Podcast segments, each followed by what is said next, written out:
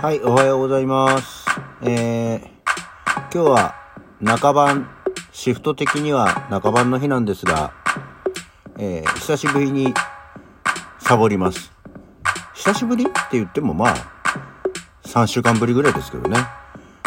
いいです。もう昨日から決めてたんでいいんです、これは。はい。改めましておはようございます。8月23日の水曜日午前7時21分、起き抜けラジオ西京一でございます。いや、本当はもうね、昨日、もう昨日サボろうって思ってたんだけど、昨日はね、さすがにすごく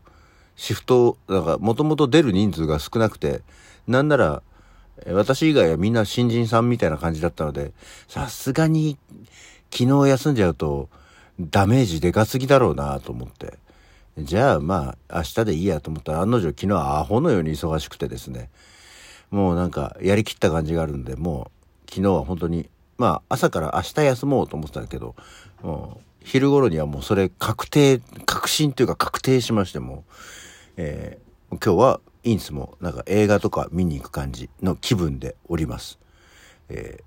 ー、っていうところでですねまあそんな別にいいんですよいつもの西の勤怠状況の確認はねしなくても。だ昨日は、えー、仕事終わってですね、えー、久しぶりに、久しぶりな方々と、えー、お会いして飲みに行ってきたんですよ。あのー、7月にやった、ノタンプの、えー、猫に手を貸したいを、まあ、見に来ていただいたのが以前、あの、ソウルビートアベニュー、ザ・ソウルビートアベニューで、えー、共演をさせていただいた、えー、女優さんが、まあ、来てくれていて、で、まあお話、あ、久しぶりなんて話をして、えー、ソウルビートアベニューやってくださいよみたいな話をしたりしてたんですけど、まあまあ、まあまあね、そのうち、みたいな感じをしてて、そしたらなんかたまたま、あの、その方が、また別件別の方と飲みに行ってる写真が上がってて、まあその人も実はその、ソウルビートアベニューに過去、出ていただいた俳優さんなんですけどね。っていうのが、あの、ちょっと流れがあって、えぜひ今度ちょっと久しぶりにソウルビートアベニューの皆さんと飲みに行きませんか？みたいな話になって、で、昨日ですね、その、えー、共演、過去に出演していただいたお二方と、えー、東京組の、東京組のっていうか、まあ、まさき以外の、えー、ソウルビートアベニュー3人が集いましてですね、飲みに行ったんですよ。いや、すごく久しぶりで、あのーソウルビートアベニューのメンツもですね、まあ私は MP のお芝居をやってるので、まあお芝居のたびに見に来てくれてることが多くて、まあ演者とお客さんという感じでは、あ顔を合わせてることあったんですけど、久しぶりにこうなんか、飲みに行く場でイエーイっつって会うのはすごく本当にまあ久しぶりだったんですね。っていうのもあって、まあ、え懐かしい、懐かしい話でかじゃあげたら、久しぶりにそういうワイワイと、ワイワイっていうかね、まあ飲みに行ったんですけど、で、その時に、まあ来てくれてるのが、えー、小松くん、えー、小松慎太郎くんという人なんですけど、もう彼はね、あの、2012年ですね。えー、2012年に荻窪小劇場で、えー、やった、多分、ソウルビートアベニュー復活2本目ですよね。えーなんだっけ？ビターメモリーズスイートシンフォニー？スイートシンフォニービ、そうです。ビターメモリーズスイートシンフォニーという、えー、お芝居がありまして、その時に、えー、オーディションがあって、えー、出てくれたんですね。2012年ですよ。もう10年前、まあ、11年前ですけど。で、で、その後、2016年のホテルパラダイムシフトというのにも出てもらったんですけど、えー、まあもともとその、ダンサーというか、まあダン、ダンスが踊れるっていうことで、あのー、劇中創作ダンスをですね 踊ってもらうという、その、踊れるんだったら踊ってくれっていう、また例によって無茶ぶりを、えー、すごくこなしてくれて、すごいね、彼はっていう話をしたんですよ。で、もう11年前でしょで、今、いくつになったのって言ったら30ですっつって。19歳の人か、とって。今考えたらすごいよね。その頃は10年前だから、我々も40、まあ、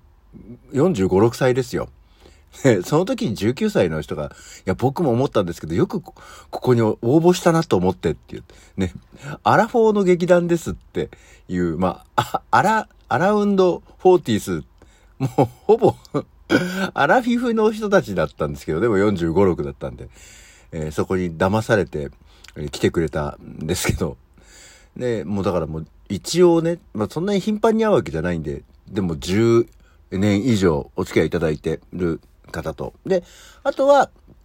えー、その、のタンプも見に来ていただいた、えー、のは、又吉さんっていうのはですね、えー、こちらが、あの時は2000、よいしょ、えー、もう、あとですね、18年、2018年に、えー、シアター社員でやった What's Going On 仮っていうお芝居に出ていただいて、で、その又吉さんっていうのも、たま、たまたまって言ったら変ですけども、えー、ソルビタベニューの、えー、豆柴の時のお芝居を、えー、見てもらって、えー、すごく痛く気に入ってくれて、出たいっていうので、そのオーディションに来ていただいた、えー、方。で、じゃあぜひやりましょうっていうことで、えー、出ていただいた方なんですけど、まあ、その二人がね、なぜか、まあ、どのぐらいの熱量があるのか、いやもうぜひソウルビーターベニューにまた出たいですと。あのさ、もう、すでにですよ、すでにってたんだけど、そのに2018年のお芝居が今んとこ私たちのそうザ・ソウルビターベニュー最新版なんですけど、まあコロナ禍もあったからね、あれなんですけど、もう5年ぱったりと動いてない劇団なんですよ。全くね、ソウルビーターベニューとしては。でも、また出たいですと。で、その小松くんに至っては2016年ですよ、出たのが。もうね、そんな、何、7年、8年前の、えー、舞台に出てた人に、また、でもやるならソウルビートアベニューの舞台がやりたいですって言ってくれるっていう、その、若い二人に熱い思いを語られるっていうね、ぶつけられるっていう飲み会で、私はいつでもいいんですよ、やるのはね。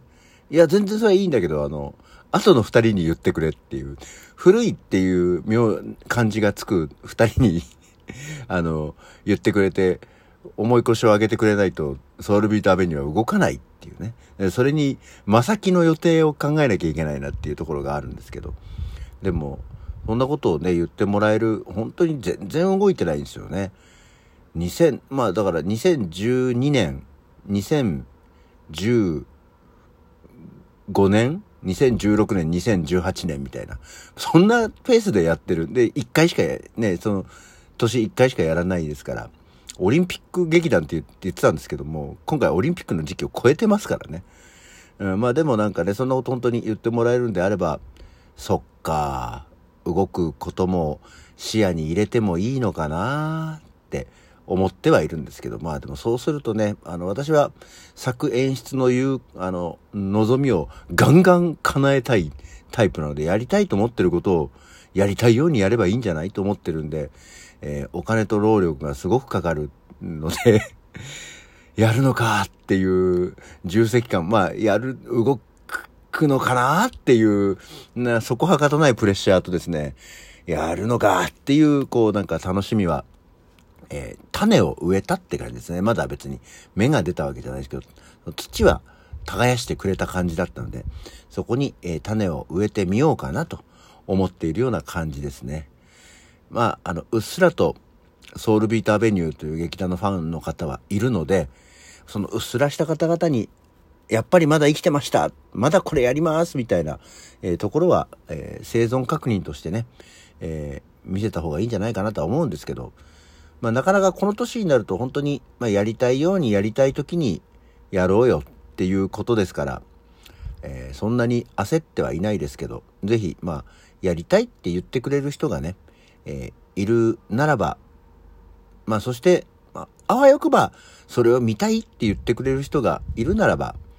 えー、いいんじゃないかなとは思うんですよね。まあ本当に具体的にじゃあ、例えば来年やりますとかっていうのはまあ、固い約束はできないんですけど、うん、まあ別にザ・ソウルビートアベニューは復活をして多分もう解散とかはしないので、長い間やってなくても、それは単に長い間やってないっていうだけですから、えー、特にその、活動休止っていうこともない。もう、あの、ふとね、やりたい時にやって、まだ生きてたって思われる。もしくは、これなんだこの人たちって思われる。えー、そんなスパンでいいかなとは思っております。ね、えー、まあそう 年々年を取ってくるとセリフの覚えが悪くなるわ、体はガタが来るわっていうことで、ね、その最新型のソウルビートアベニューっていうのが一体どういう風に見せられるのか、どういうものを書いてこられるのかっていうのが、まあ、楽しみと恐怖ではあるのでね、まあ、万が一何かそういうお目見えする時があれば、あ、あの時言ってたやつ、種植えたのが、こう、育つのに時間かかったな、みたいなことになるのかもしれませんけど、まあその時が来れば、ぜひね、えー、楽しみにしていただきたいと思います。まあ、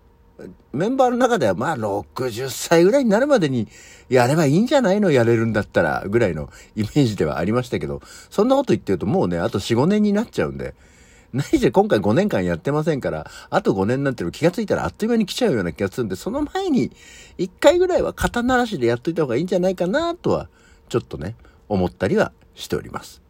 というわけで、まあ昨日はそんなことがありましたよっていうお話で、えー、他の流れに行くまでもなかったですね。えー、一応一つだけ紹介しておきますと、え、二十四節気の、え、14番目、今日は諸書っていうお日、え、日だそうですよ。まあ、そこだけでも覚えて帰っていただければ、帰るってとこに、えー、覚えていただければいいかなと思っております。というわけで、今日の起き抜けラジオはこの辺で、それじゃあ、また次回。